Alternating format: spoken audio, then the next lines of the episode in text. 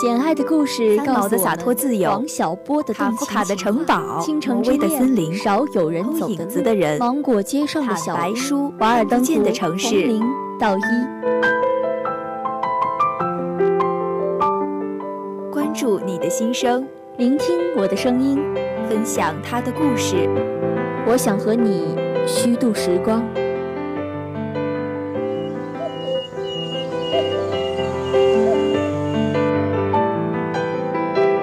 这里是时光杂货铺。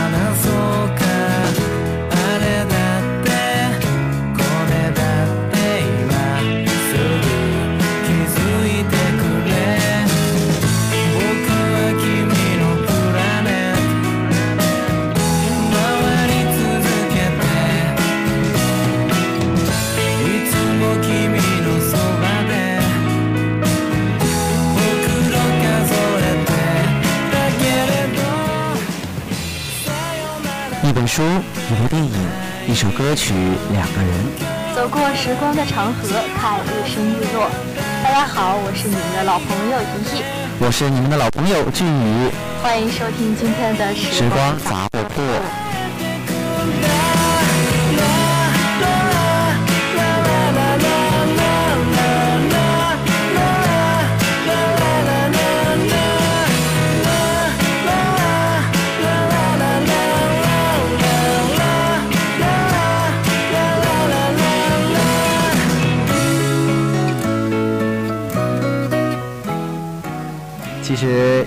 刚才说老朋友的时候，我愣了一下，因为我做这个节目也只是这学期开始做的，这学期呢也才几个星期，所以说破天，我也只是大家的熟朋友，不能说是老朋友。那我想问你一个问题，你在广播台待了多长时间，还好意思说自己是新朋友吗？可是我并不老啊，其实你说老朋友我没有意见，但是。我那个老朋友纯粹是被你带出来的。嗯，那我想跟你说，大一的师弟师妹们可能要生气了。就你还新朋友呢，你顶多是一个，真的是一个老朋友了。不过说起来，今天放了这首日文歌，是我相当喜欢的几首日文歌之一啊。嗯，是这个歌我也是，就是，呃，中了抖音的迷之后，非常喜欢的这首歌，旋律很好听。你你你看抖音呀？嗯，看呀。哇，太棒了！我居然找到了朋友。哇，你也很喜欢抖音吗？主要是我喜不喜欢抖音无所谓，主要是我以为我跟你没有任何兴趣爱好的焦点可言，但是现在我居然找到了一个，我非常高兴。所以你是很开心吗？是的，我很开心。啊，好的吧。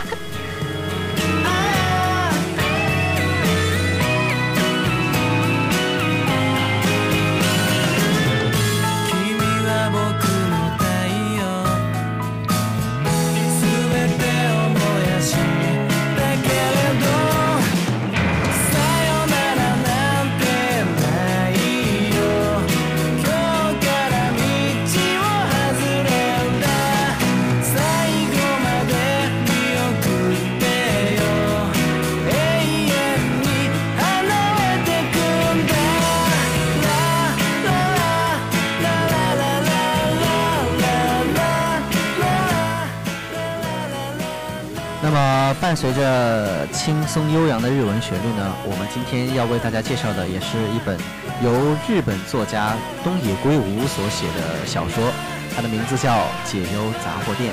嗯，是的，《解忧杂货店》是日本作家东野圭吾写的长篇小说，二零一一年于小说野性时代连载，于是，在二零一二年三月由这个角川书店发行的这个单行本。这本书呢，讲述了在僻静街道旁的一家杂货店，只要写下烦恼，投进店前门的卷帘门的投信口，第二天就会在店后的牛奶箱里得到回答。因为男朋友身患绝症，年轻女孩月兔在爱情与梦想间徘徊。松冈克郎为了音乐梦想离家漂泊，却在现实中寸步难行。少年浩介面临家庭巨变，挣扎在亲情与未来的迷茫中。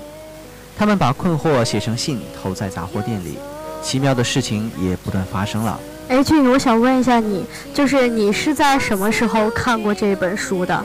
这本书其实我跟他有一段不解之缘，嗯，因为我在高三的时候非常努力的读书嘛，那段时间，但是老师逼得越紧，我们的那种内心的反抗意识就越强，所以我就找人借了一大堆东野圭吾的小说来看，因为他推荐的嘛，很好看。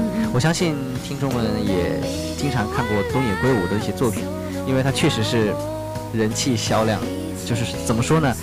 无论是悬疑还是这种抒情，它都是一种销量榜单上的王者。嗯，我当时看了很多本他的书，其中这本《解忧杂货店》是我唯一没看完的一本，也是我最想看下去的一本。就是说这本书你没有看完，对吧？对。但是就是之前你看到前面的情节的时候，你有没有就感觉到呃，就是非常喜欢这这个东野圭吾的这种写作的呃这种感觉呢？当然啦，东野圭吾其实写对人性的刻画和对人性的侧面描写啊，比如说在书中的松冈克郎啊，他的为了音乐梦想离家漂泊，就这一段故事给我的感触非常深刻，因为他比如说对人物在某些事情上的处理，就能侧面看出哦，原来他是一个这样的人，所以就可以看出东野圭吾对人性这个刻画就非常的老练。嗯，其实。呃，我跟你有一点不同的是，呃，我没有看过《解忧杂货店》这本书，但是我看过他呃在中国拍的那部电影，就是呃迪丽热巴还有还有谁我 TFBOYS 里面的一位拍的那个呃是去年的一月份还是二月份拍的这个电影，我觉得嗯他给我的感觉就是那种嗯很老成，而且就是。呃，让我眼前一亮的那种电影，所以就是我从那个电影里面应该也能推断到这个小说应该写的是很不错的。哦，我以为像你这样只看电影不看书的人会，尤其是一你呀，应该是冲着自己的 idol 去的。呃，不。像你这样子的，呃，大呃高中的时候不好好学习，一天就知道看小说的，呃，才会这样。像我这样，呃，高中优优秀秀学习的，一般都是看电影了。是的，如此优秀的一亿也在我旁边跟我一起播音，我感觉非常荣幸。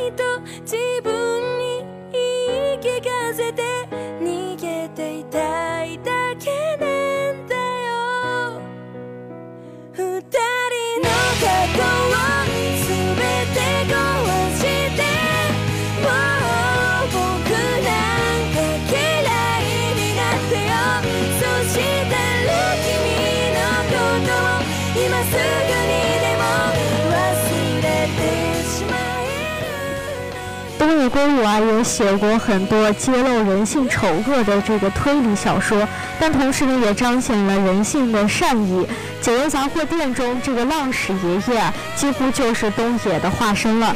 东野圭吾收到的私信信不一定真的有时间一封一封的回复，但是他通过小说回答了很多的问题，比如浪矢爷爷说。呃，这么多年咨询信看下来，逐渐明白，很多时候咨询的人心里已经有了答案，来咨询只是想确认自己的决定是对的。浪矢爷总是很认真地回复别人的问题，哪怕是恶作剧。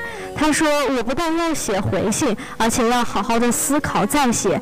人的心声是绝对不能无视的。”临死之前啊，他收到了很多感谢信，他很谦虚地说，呃，像我这样的糟老头子怎么可能左右别人的力量？如果说我的回答起了作用，是因为他们自己很努力。如果自己不想积极认真的生活的话，不管得到怎么样的回答，都是没有用的。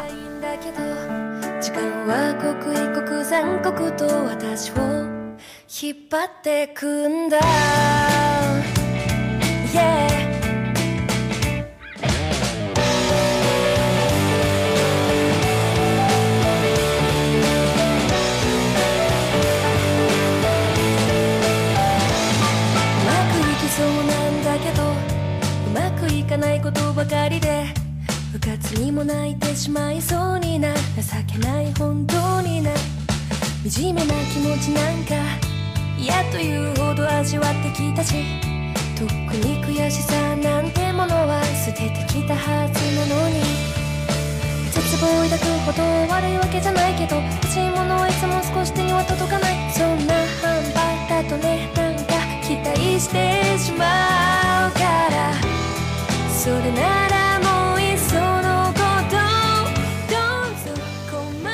书中对每一个回信都非常的温馨，主流以和爱为家庭核心。比如说，劝说运动员放弃训练，去陪伴得了绝症的男朋友；父亲欠了债，即便逃亡，也应该和一家人在一起。父亲要竭尽全力给孩子幸福。新经典文化的外国文学总编辑李一瑶曾说：“作者用温柔的笔触抚慰人们心中的种种烦恼，每一个情节无不让人为之动情。”编剧史航也说：“是解忧杂货店利用时空扭转，歪打正着。三个劫犯回答劝说时，来信人别这么干，结果写信人以为是在受考验，因为时光倒错，一切得以成全。”评论家芷安说：“解忧杂货店运用了超现实因素，但是用得非常克制，充分利用了误解唤起内心的善意，最终咨询人按照自己的内心做出选择。由此可见，东野圭吾虽然是畅销书作家，但他确实对人心和人与人之间的关系有着深刻的理解。”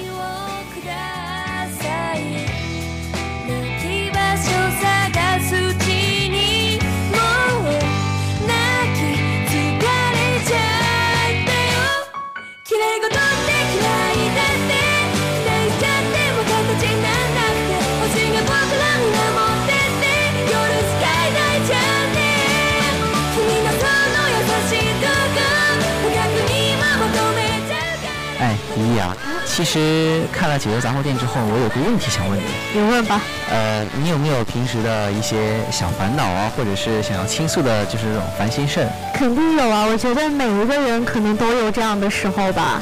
啊，那有归有啊，你是怎么去处理的呢？就是找人倾诉还是怎么着？ 我小时候的时候是喜欢写在一个那个日记本里，那时候我记得是小学吧，那个日记本还有那种米老鼠头的那种按钮，就是那种呃密码按钮。但是自从呃我爸我妈妈知道密码之后，我就再也没有用那个写过。也就是说你的日记被他们看光。对，所以就是之后我就一直是跟朋友说呀、聊天啊这样子。然后像上了大学的话，就跟大学的朋友，还有如果大学在大学里面遇到烦恼的话，呃，我会和我就是我有一个好朋友，就是我们两个人已经在一起十几年了。所以我们两个人就是属于那种无话不说的这样的一个关系。你们两个在一起十几年了呀？哎呀，这个 你为什么要这样咬文嚼字呢？好了好了，那就是说你平时遇到不开心的事情就会去找朋友倾诉，对吗？嗯，那你呢？我呀，其实你知不知道有一个东西叫时光胶囊？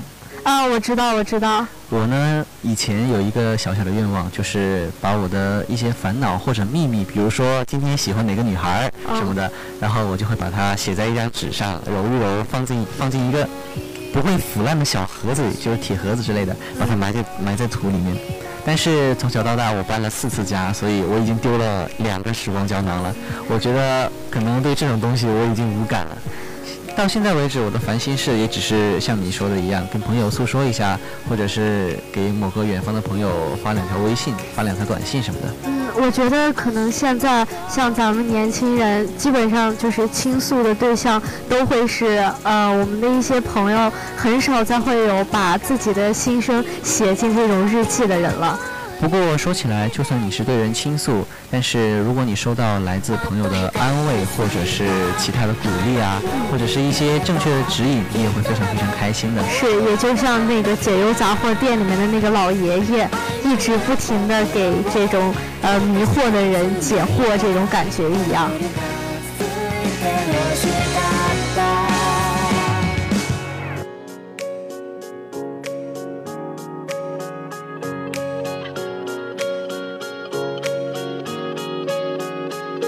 あと何度君と同じ花火を見られるかなって。笑う顔に何ができるだろうか。傷つくこと喜ぶことを繰り返す波と浄土。焦燥最終列車の音。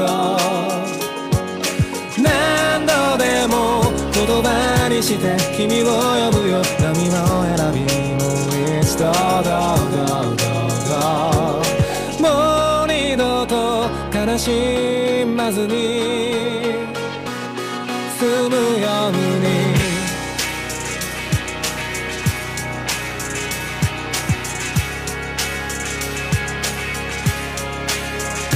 はっと息を飲めば消えちゃいそうな光がきっとまだ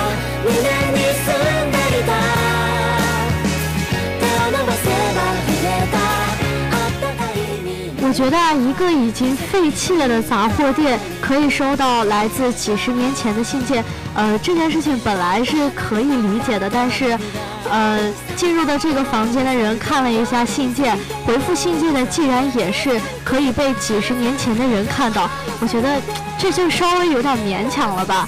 但是小说家用这个老浪矢杂货店老板的死来虚化的时间，让时间成为了这个三维空间里的时间。三个三个小偷中的敦也最不相信时间可以穿越，所以在小说的结尾，作者也让敦也走出了杂货店，往信箱里投了一张白纸，他想试一下这张白纸会不会真的被送过去。果然，他投进信箱的这个白纸条啊，正好在浪石龟之陪父亲回到杂货店那天晚上被发现了。丁也收到了老人家的回信，那封信穿过时光的隧道，深情而又充满力量，劝慰他说：如果把来把找我咨询的人比喻成迷途的羔羊，通常他们手上都有地图，却没有去看，或是不知道自己目前的位置。但我相信你不属于这两种情况，你的地图是一张白纸，所以即使想决定目的地，也不知道你在哪里。换个角度来说，正因为是一张白纸，才可以随心所欲地描绘地图，一切全在你自己。我衷心地祈祷你可以相信自己，无悔的无悔地燃烧自己的人生。这段话我觉得就就很鸡汤吧，却又很动人的那种感觉。最终呢，三个小偷也从这个杂货店获得了人生的答案。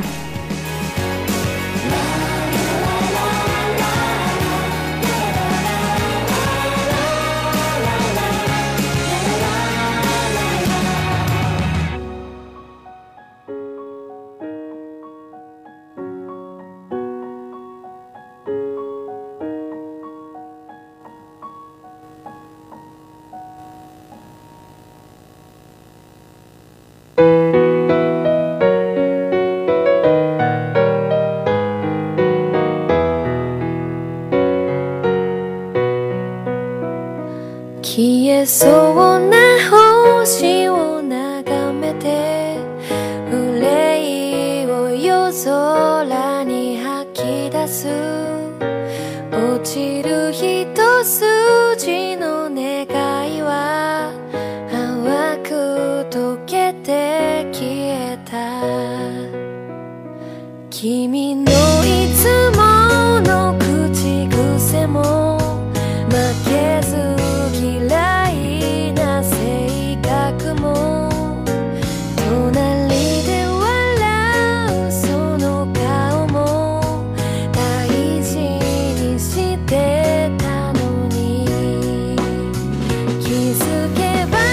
你说你读过这个《解忧杂货店》啊？那我想问你，在这个书里面最让你就印象很深刻的一个人物是谁啊？那肯定是这个老爷爷呀，他不断的帮助别人，不断给别人回信。我感觉全书给我印象最深刻的就是他了。你为啥会喜欢这个爷爷呀？呃，如果我说我的内心跟他一样善良，你会相信吗？那我肯定不相信。不然我怎么了？呃，因为这个老爷爷呀，他怎么说呢？他知道每一个人内心应该去往何处，每一个人的问题都可以在他那里获得一个很好的回答，或是给予他正确的指引，或是给予他内心的一种鼓励。所以我觉得他是很让我憧憬的一种人，可以给他人带来温暖。嗯，其实我觉得，呃，这个老爷爷这种形象，就是他会帮助别人去指引这个难题。我突然就想到了，就是我前两天看那个新闻，就是那个霸座，你知道吗？啊，在火车。在火车上霸座，我就在想，嗯，旁边也是有围观的人。你说那些围观的人，如果可以像这个解忧杂货店的老爷爷一样，能够伸出援助之手帮一帮他们的话，我觉得，嗯，也会有一个不一样的结果的。可能每一个人都有每个人不同的想法吧。嗯，就像解忧杂货店里面，每一个人去找杂货店求助，然后去扔一封信，可能只是想获得一种内心的解脱，比如说。书中的小偷啊，他们可能单纯就是把自己内心的事情憋得难受了，就丢进店里面，可能也没有想过谁会给他们帮助或者回应。但是老爷爷呢，也一个一个给他们写了回信，然后怎么说呢，也确实是达到了老爷爷对整个书中的人设，就是不断的去帮助和指引别人。所以我觉得这个老爷爷的形象就是在东野圭吾里面就写的很生动、很形象。就我对这个老爷爷其实还蛮喜欢的。我希望呃这样的这样的老爷爷能够多一点吧。不过说起来，以你的人生中，哎，不能说人生中吧，就是你过去的二十多年中啊，有没有这样类似的老爷爷，就是帮助你的？有啊，我就是艺考的那一段时间，呃，就是其实也比较迷茫吧，就是觉得，呃，大学可能对我太遥远了。就是我的成绩就是属于那种能上本科，但是需要努力一点，但是又害怕呃失利考不上的这种感觉。嗯，然后之后学了学了播音之后，呃，是有一个姐姐是一路一直在支持我、帮助我，也是嗯对她很感谢吧。一个姐姐，嗯，就是她给你解答了很多你内心的疑惑和鼓励，是吗？对，就是当所有人都都否定我的这个呃我的走的这条路的时候，唯独她一个人一直在帮助我，一直支持我。嗯，好的，那我大概了解了。那么你在二十多年的人生里面能获得这样的帮助也是非常不容易的。是啊。不像我十几年的短短的人生，到现在为止也没有遇到一个特别特别像这个老爷爷的人，我只能。更多的是一种倾诉吧，还没有得到很多的回应。那我觉得你以后一定能遇见，你现在就遇见了一个，所以就坐在你的旁边。是吗，阿姨？那你可以帮助我解决很多困难吗？是啊。我现在有点缺钱。啊，那那就算了吧。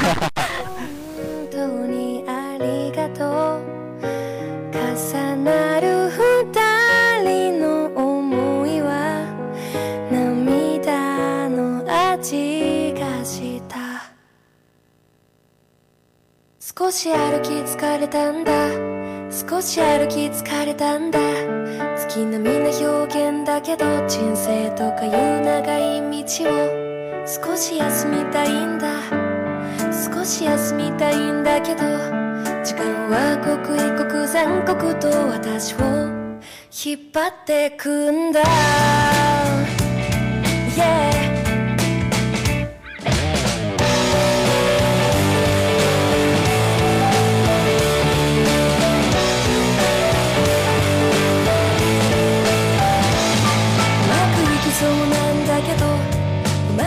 かないことばかりで部活にも泣いてしまいそうにな情けない本当にな惨めな気持ちなんか嫌というほど味わってきたしとっくに悔しさなんてもの解忧杂货店与其说是写一本帮助人解答困惑的杂货店不如说是一本用暖暖的故事编织成的爱心毛衣抵挡人生岁月里的寒潮每一线都是一份真诚的善良 饱含着我希望你过得更好，我自己也会过得好的祝福。所以每次看完解忧杂杂货店，我的内心都会有一种波澜，因为上一次在我高三的那段时间，内心可能也非常脆弱，总是觉得哎，总是觉得自己会考不好。但是看了解忧杂货店之后，我突然从另一个角度看到了人生的一种美好，因为每一个人可能就像书中的小偷一样，初衷并不是去帮助别人。或者是理解别人，但是最后他们都会因为自己内心的一丝善意，促使像小偷一样以浪矢杂货店的名义回信。尽管书中行文粗鲁，他的错别字很多，但是他们和当年的店主浪矢爷爷一样，是真心诚意的对待这些来信的。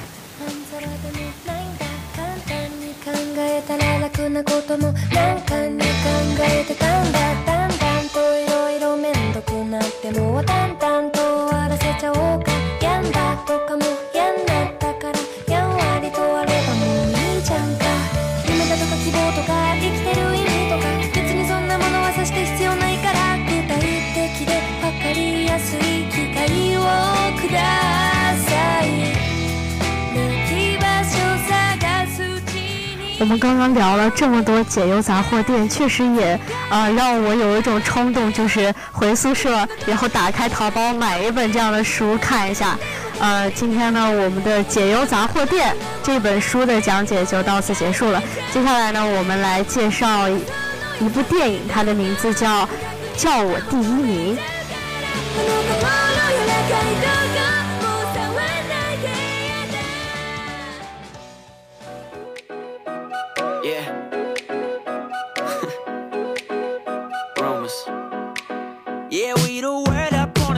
They talk, talk, talk about you and me. Let's start some rumors. Uh-huh. Uh, rumors. Uh-huh. No, I don't know where they came from, but I'm always down to make some rumors. Uh-huh. Uh, rumors. Yeah, they saw me sneaking out your crib last night. 3 a.m. to catch a flight. Caught me driving through your hood. Paparazzi got me good. We like stars, yeah, baby, they're astronomers. Look at everybody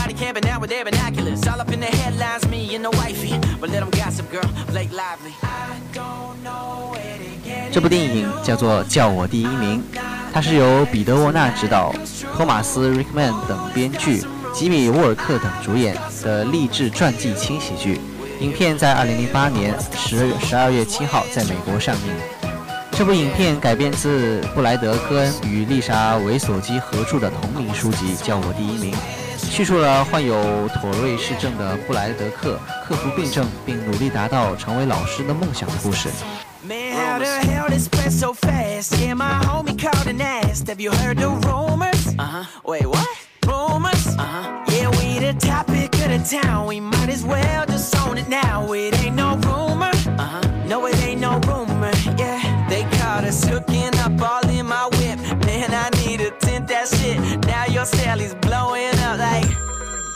Tell me everything! We like stars, yeah, baby, they're astronomers. Look at everybody camping out with their binoculars. All up in the headlines, me and the wifey. But let them Lively. 这个布莱德呢，患有天性的妥瑞氏症，这种严重的痉挛疾病导致他无法控制的扭动脖子和发出奇怪的声音，而这种怪异的行为更是让他从小都不被周围的人理解。在学校里，老师经常批评他，同学们更是对他冷嘲热讽，就连他的父亲也对他失望透顶。小学的时候，因为没有办法克制发出怪声，而被学校认为是个不受管教的坏孩子。不仅老师们不谅解，同学之间更是会取笑他这样的行为。到了初中，一次全校的大会上，校长巧妙地让大家了解了这个布莱德的真实情况，并且也让布莱德说了一些自己的想法，让大家了解了他并不是做故意作怪。之后呢，他就对自己就比较有信心了。这次机会呢，也让他有了成为一名教师的坚定梦想。即使这个病症可能会让布莱德在寻求教师梦想的道道路上遭到众人的怀疑，平受挫，平受重挫。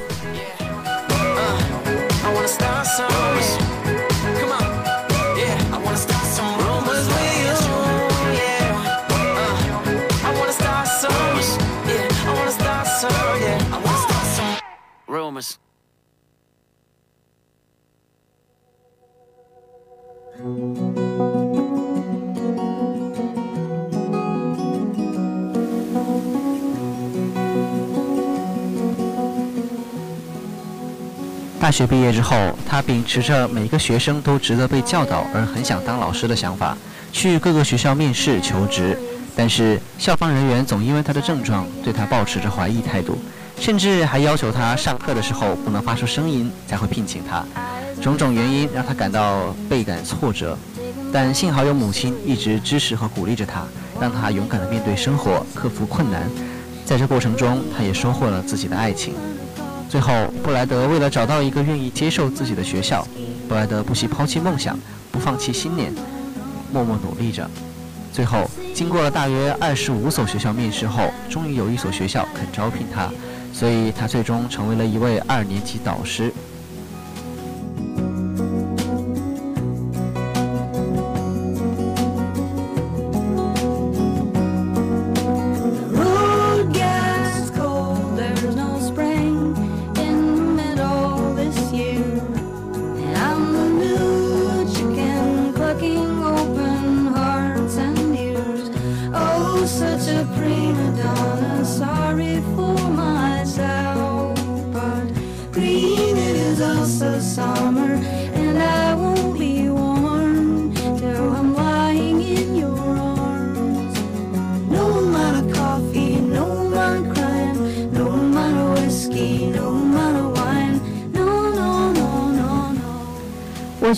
布莱德的成功啊，大部分其实都取决于他对人生乐观的心态与追追求梦想的这个执着吧。他为了实现自己的一生的一个梦想，一次又一次的向困难进攻，但也一次又一次的被打败。他参加面试，但是由于他时不时的发出怪声，面试官呢都对他都对他产生了不好的影响。尽管他的背景资料有多好，但他的对待他的也只是嗯不可以这样。但他并没有放下，他几乎尝试了城市中的所有的学校，但是都被拒绝了。是的，他凭借着这种乐观心态和对追求梦想的执着，如愿成为了人们眼里妥妥瑞症不可能从事的职业——教师。他用心用情用智慧投入到他热爱的事业中，以其优异的表现，最后取得了最佳教师的奖项。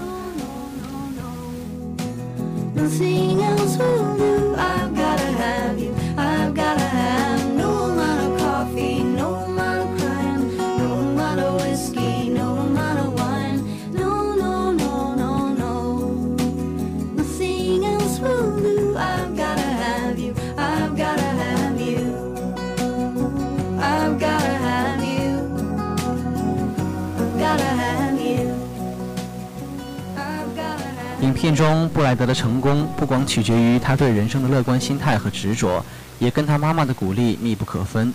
在他泄气的时候，他妈妈就会带他去散心，或者用一些道理去开导他。如果没有妈妈的开导，估计布莱德也没有此刻的成就。在影片中，布莱德一次一次的受挫与一次一次的坚强，让人很是感动。所以在在影片中，布莱德的执着和对人生的乐观态度，是每一个人值得学习的。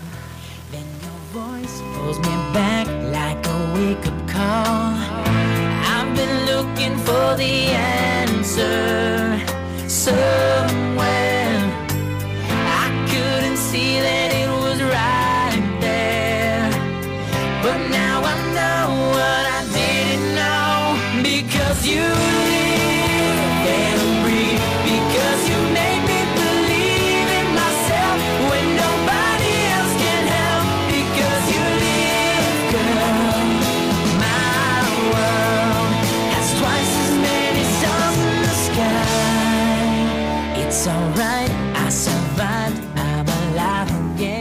以上呢就是这个励志电影《叫我第一名》的全部内容。如果有兴趣的同学可以去看一下这部电影。其实，呃，我看完就给我满满的正能量的感觉。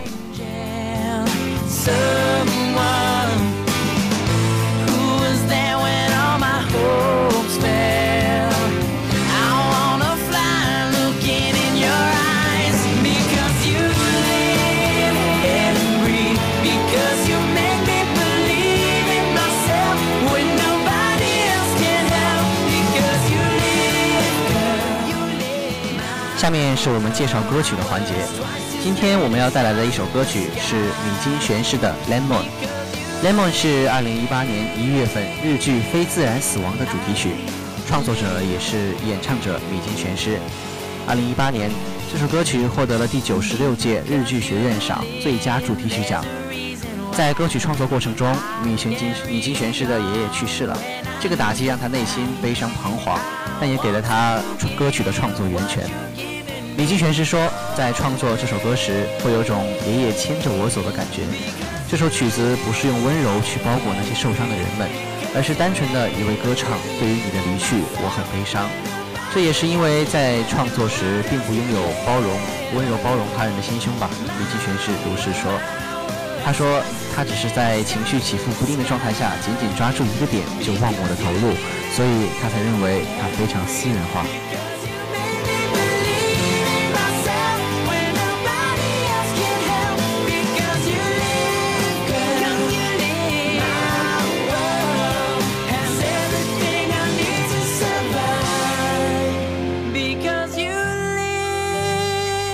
接下来，让我们欣赏欣赏米津玄师给我们带来的这首《Lemon》。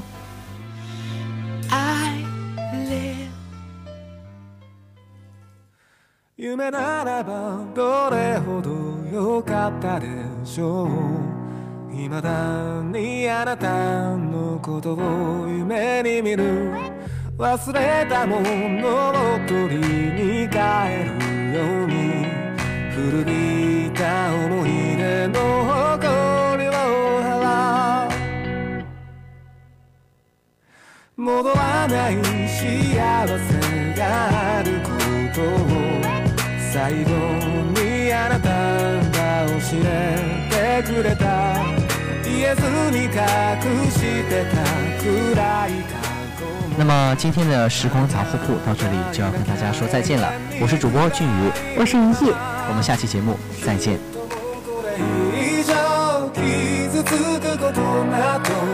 これ以上傷つくことなどありはしないと分かっているあの日下面有请我们的大帅哥智瑶为我们带来热点八九八点歌送祝福节目。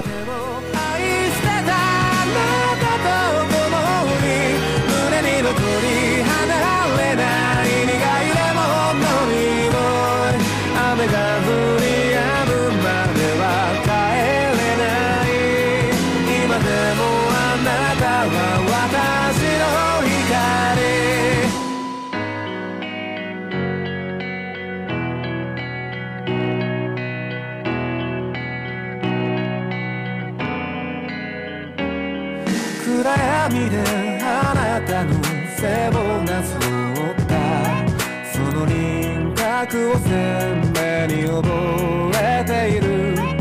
受け止めきれないもの。